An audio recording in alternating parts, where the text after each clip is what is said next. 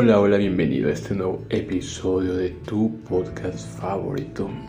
Gracias por tomarte el tiempo de escuchar este audio, gracias también por compartirlo.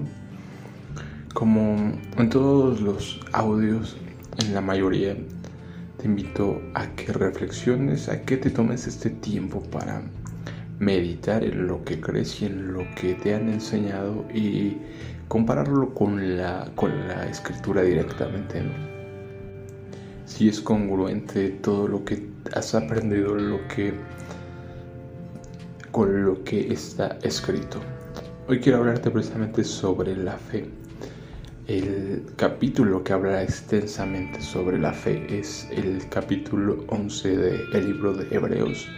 Para que lo leas detenidamente Dice, es pues la fe la certeza de lo que se espera, la convicción de lo que no se ve, porque por ella alcanzaron buen testimonio los antiguos. Por la fe entendemos haber sido constituido el universo por la palabra de Dios, de modo que todo lo que se ve fue hecho de lo que no se veía. Por la fe Abel ofreció a Dios más excelente sacrificio que Caín por lo cual alcanzó testimonio de que era justo, dando Dios testimonio de sus ofrendas y muerto aún habla por ella. Por la fe Enoch fue traspuesto para no ver muerte, y no fue hallado porque lo traspuso Dios, y antes que fuese traspuesto tuvo testimonio de haber agradado a Dios. Pero sin fe es imposible agradar a Dios, porque es necesario que el que se acerca a Dios crea que le hay y que es galardonador de los que le buscan. Por la fe, Noé, cuando fue advertido por Dios acerca de cosas que aún no se veían, con temor preparó el arca en que su casa se salvase. Quiero que analices detenidamente todos estos versículos que están hablando. Están hablando de héroes de la fe, pero estos héroes de la fe a su vez creyeron y actuaron, ¿no? Su fe se vio reflejada con las acciones, ¿no? El fruto de la fe fue actuar, obrar. ¿Qué dice sobre Noé? Por la fe, Noé, cuando fue advertido por Dios acerca de cosas que aún no se veían, con temor preparó el arca en que su casa se salvase. Y por esa fe condenó al mundo y fue hecho heredero de la justicia que viene por la fe. Es muy interesante este versículo porque está, está hablando de que fue hecho heredero de la justicia que viene por la fe y es un personaje del Antiguo Testamento, ¿no? Noé, e inclusive antes de la ley de Moisés. Pero si leemos lo que pasó con el arca de Noé fue un mandamiento que le ordenó Jehová a Noé, construye un arca, tal cual un mandato, una orden. Y que dice aquí el autor a los Eferos, y por esa fe condenó al mundo y fue hecho heredero de la justicia que viene por la fe. Con lo cual nos indica que Noé fue salvado por la fe, ¿no? Justificados pues por la fe, tenemos paz para con Dios. Entonces entendemos que toda la Biblia es una. Desde Abraham hasta el final de este libro con nosotros mismos, todos somos justificados por la fe, pero esa fe va a demostrar con acciones, ¿no? Noé creyó y con temor preparó el arca. Por la fe, Abraham, siendo llamado, escucha esto, obedeció. Siendo llamado, obedeció para salir al lugar que había de recibir como herencia y salió sin saber a dónde iba. Si leemos la historia de Abraham nos damos cuenta que fue un mandamiento, una orden de el Padre Eterno, ¿no? Deja tu tierra y tu parentela. Un mandato directo del Padre, ¿no? Por la fe habitó como extranjero en la tierra prometida como en tierra ajena, morando en tiendas con Isaac y Jacob, coherederos de la misma promesa, porque esperaba la ciudad que tiene fundamentos, cuyo arquitecto y constructor es Dios. Por la fe también la misma Sara, siendo estéril, recibió fuerza para concebir y dio a luz aún fuera del tiempo de la edad, porque creyó que era fiel quien lo había prometido por lo cual también de uno y de ese ya casi muerto salieron como las estrellas del cielo en multitud y como la arena innumerable que está a la orilla del mar. Conforme a la fe murieron todos estos sin haber recibido lo prometido, sino mirándolo de lejos y creyéndolo y saludándolo y confesando que eran extranjeros y peregrinos sobre la tierra. Porque lo que esto dice claramente dan a entender que buscan una patria. Pues si hubiesen estado pensando en aquella de donde salieron, ciertamente tenían tiempo de volver, pero anhelaban una mejor, esto es celestial, por lo cual Dios no se avergüenza de llamarse Dios de ellos, porque les ha preparado una ciudad. Por la fe, Abraham, cuando fue probado, quédate con eso, ¿no? Probado ofreció a Isaac y el que había recibido las promesas ofrecía su unigénito.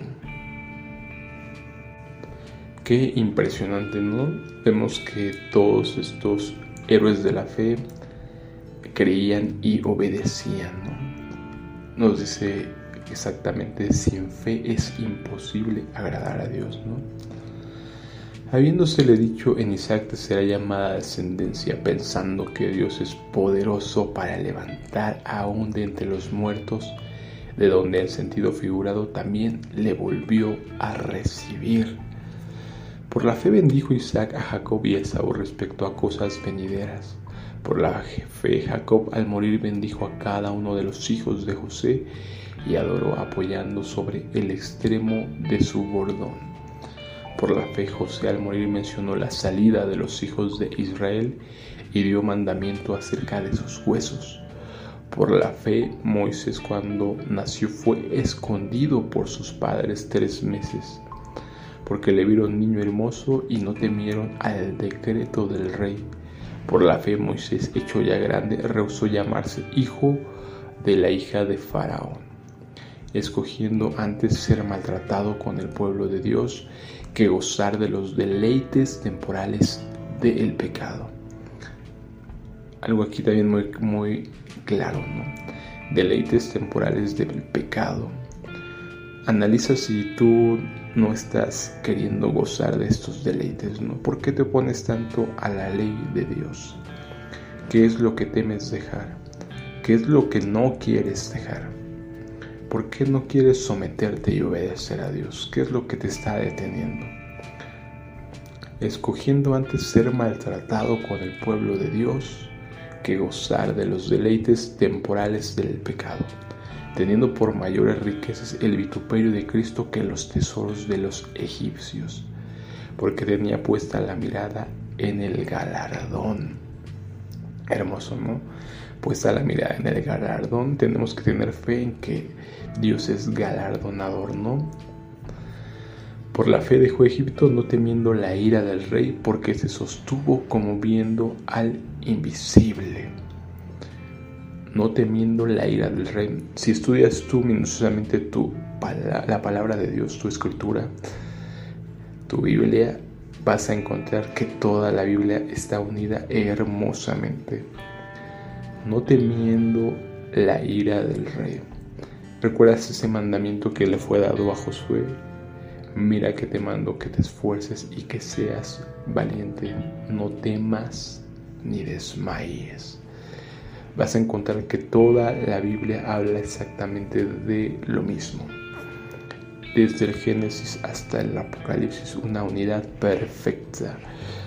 Por la fe celebró la Pascua y la aspersión de la sangre para que el que destruía a los primogénitos no los tocase a ellos, Por la fe pasaron el mar rojo como por tierra seca e intentando los egipcios hacer lo mismo fueron ahogados. Por la fe cayeron los muros de Jericó después de rodearlos siete veces. Por la fe Rahab la ramera no pereció juntamente con los desobedientes. Otra vez esta palabra, ¿no? Desobedientes. Habiendo recibido a los espías en paz. ¿Y qué más digo? Porque el tiempo me faltaría contando de Gedeón, de Barak, de Sansón, de Jefté, de David, así como de Samuel y de los profetas, que por fe conquistaron reinos, hicieron justicia, alcanzaron promesas, taparon bocas de leones, apagaron fuegos impetuosos, evitaron filo de espada sacaron fuerzas de debilidad, se hicieron fuertes en batallas, pusieron en fuga ejércitos extranjeros. Las mujeres recibieron sus muertos mediante resurrección, mas otros fueron atormentados, no aceptando el rescate a fin de obtener mejor resurrección. Otros experimentaron vituperios y azotes, y a más de estos prisiones, cárceles fueron apedreados, aserrados, puestos a prueba, otra vez esta palabra, ¿no? Puestos a prueba, muertos a filo de espada. Anduvieron de acá para allá cubiertos de pieles de ovejas y de cabras, pobres, angustiados y maltratados, de los cuales el mundo no era digno, errando por los desiertos, por los montes, por las cuevas, por las cavernas de la tierra. Y todos estos, aunque alcanzaron buen testimonio mediante la fe, no recibieron lo prometido, proveyendo Dios alguna cosa mejor para nosotros, para que no fuésemos, para que no fuesen ellos perfeccionados aparte de nosotros. Muy interesante, ¿no? Te invito a que lo leas cuidadosamente este capítulo y te darás cuenta que todos estos héroes de la fe se, se mencionan sus hechos, ¿no? Sus obras un líder famoso mencionaba eso, ¿no? Son hechos de los apóstoles, ¿no? No bien pensado, no bien, bien planeado, sino hecho, bien hecho, ¿no? Bien venido siervo fiel. Entra al gozo de tu Señor, bien hecho, ¿no? Santiago capítulo 2, 19. Esto es el capítulo 11 de Hebreos y este capítulo 2, versículo 19 de Santiago están muy, muy unidos. Escucha esto. Tú crees que Dios es uno, bien haces. También los demonios creen y tiemblan. Mas quieres saber, hombre vano, que la fe sin obras es muerta.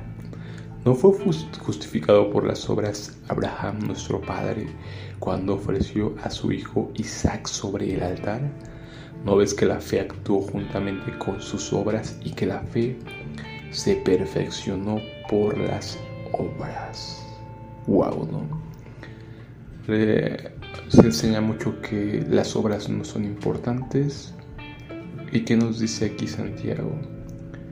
y que la fe se perfeccionó por las obras.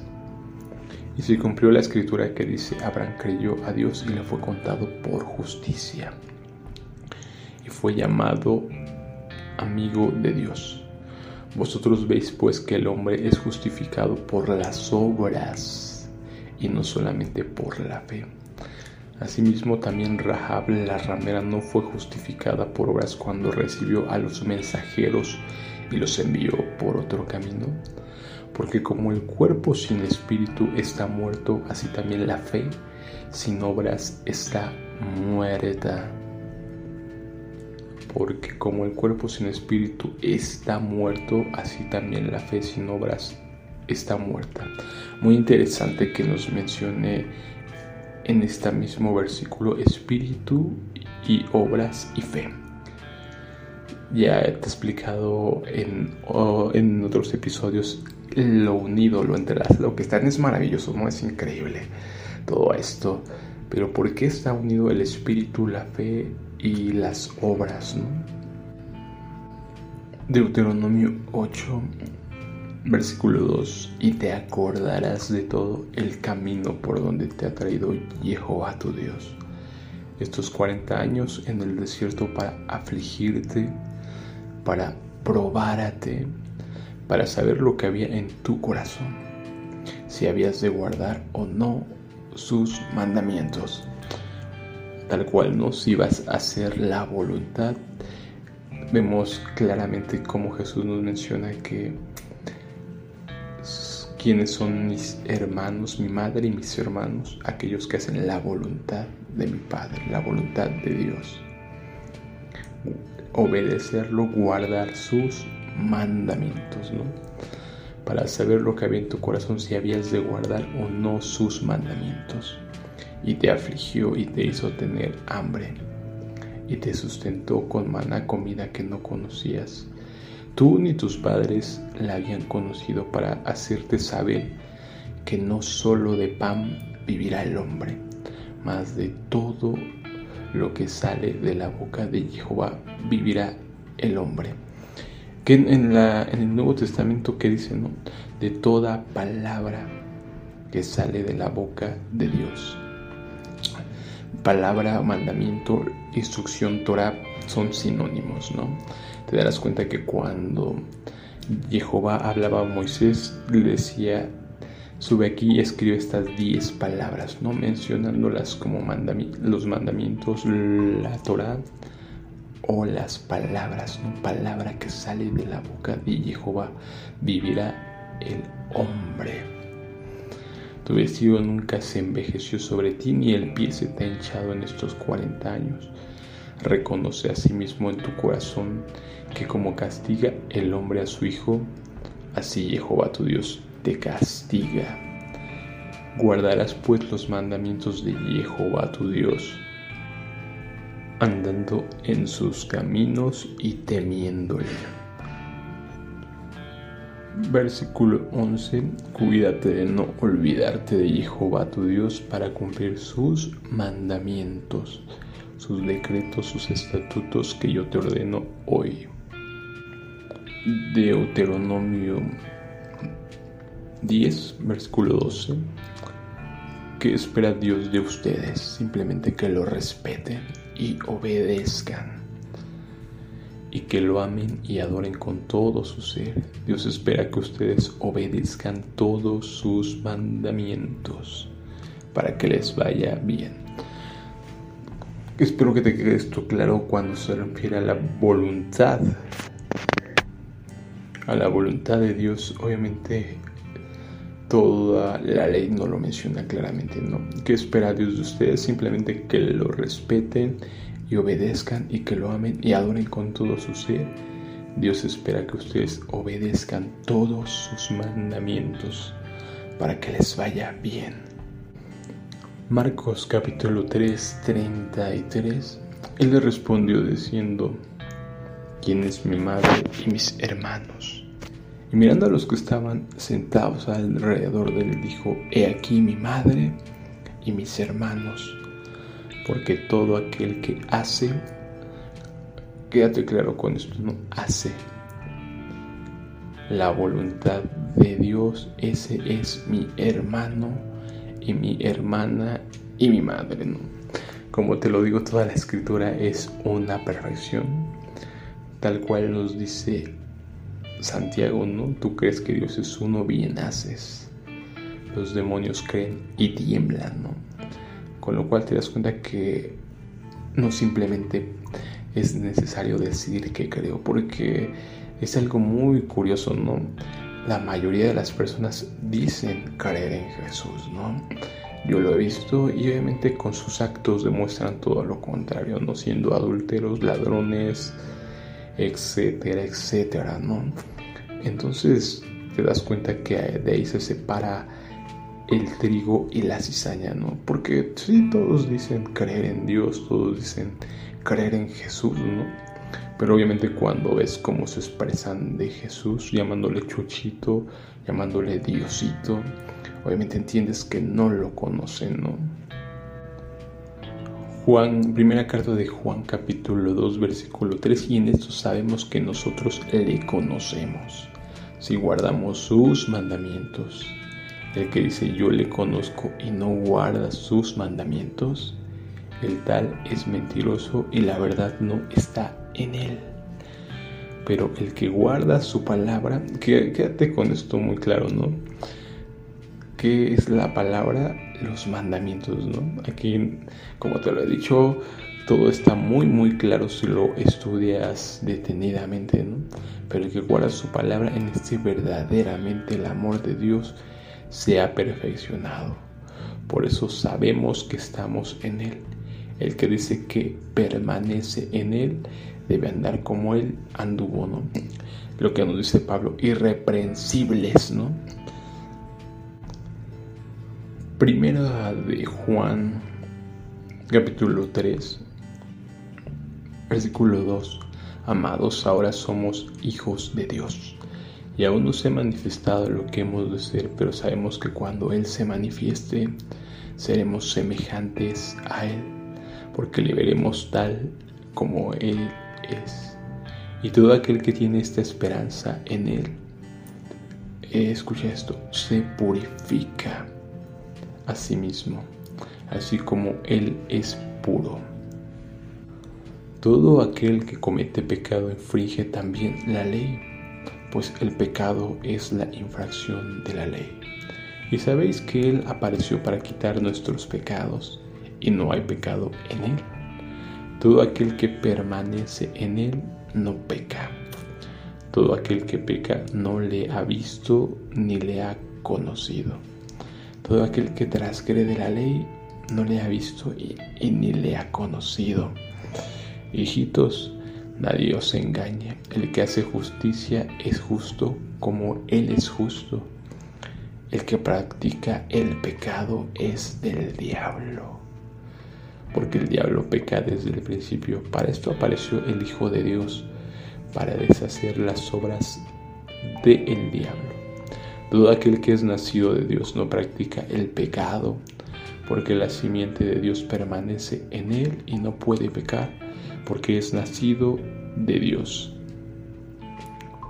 En esto se manifiestan los hijos de Dios y los hijos del diablo. Todo aquel que no hace justicia y que no ama a su hermano no es de Dios.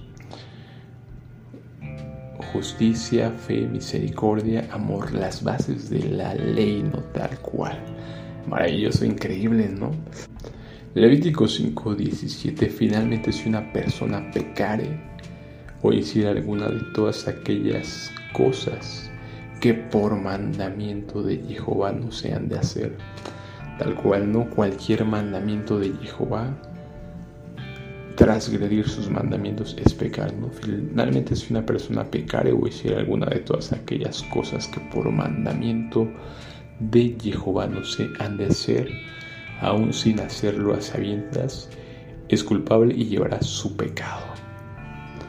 Ahora que ya leímos a Santiago, a Juan, la carta a los hebreos, podemos leer y entender exactamente lo que dice Pablo, ¿no? Capítulo 30, capítulo 3, versículo 30 de Romanos.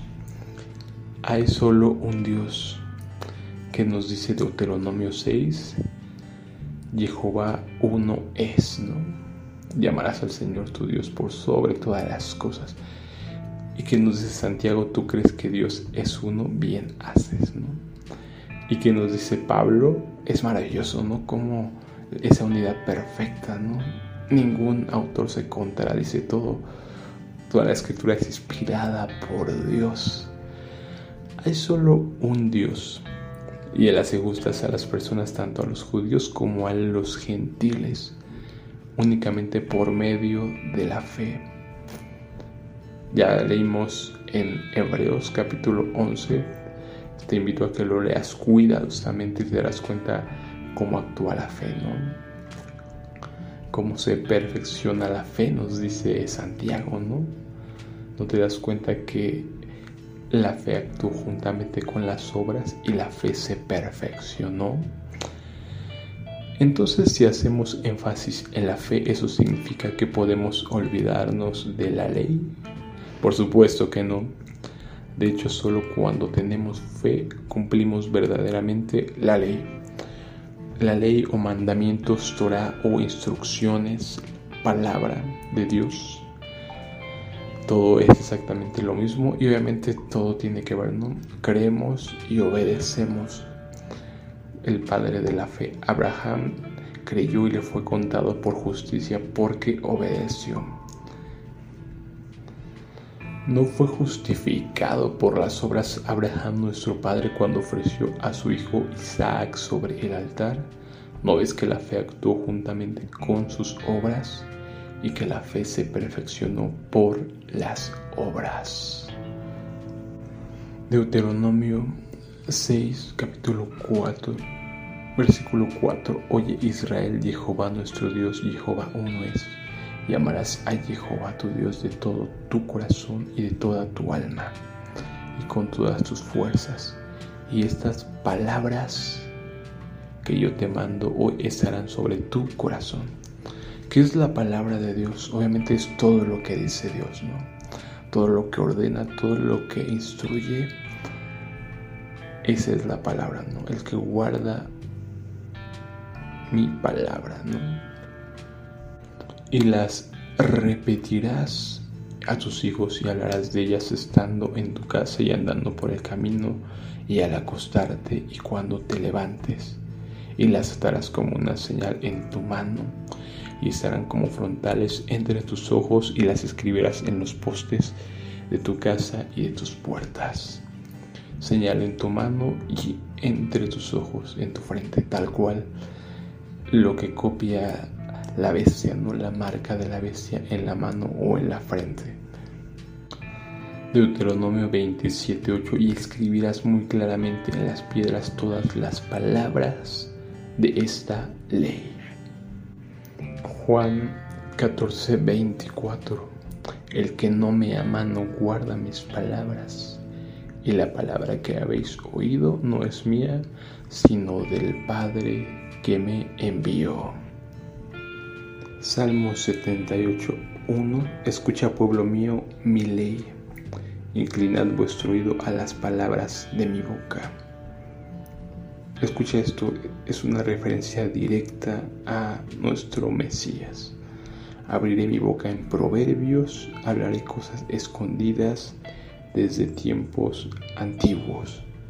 Mateo 13, 34. Todo esto habló Jesús por parábolas a la gente sin parábolas no le hablaba para que se cumpliese lo dicho por el profeta cuando dijo, abriré en parábolas mi boca, declararé cosas escondidas desde la fundación del el mundo. Tal cual, ¿no? Que dice Salmo 78.1, escucha pueblo mío mi ley, inclinad vuestro oído a las palabras de mi boca. Primera de Samuel 15, 22 Y Samuel dijo, se complace Jehová tanto en los holocaustos y víctimas como en que se obedezca a las palabras de Jehová. Obediencia y palabras otra vez. Como en que se obedezca a las palabras de Jehová. Ciertamente el obedecer es mejor que los sacrificios y el prestar atención que la grosura de los carneros porque como pecado de adivinación es la rebelión y como ídolos e idolatría la obstinación. Por cuanto tú desechaste la palabra de Jehová, Él también te ha desechado para que no seas rey. Oseas 4:6 Mi pueblo fue destruido porque le faltó conocimiento. Por cuanto desechaste el conocimiento, yo te echaré del sacerdocio y porque olvidaste la ley de tu Dios, también yo me olvidaré de tus hijos, tal, cual, ¿no? Idéntico todo, tal cual. Así es que está muy claro, ¿no?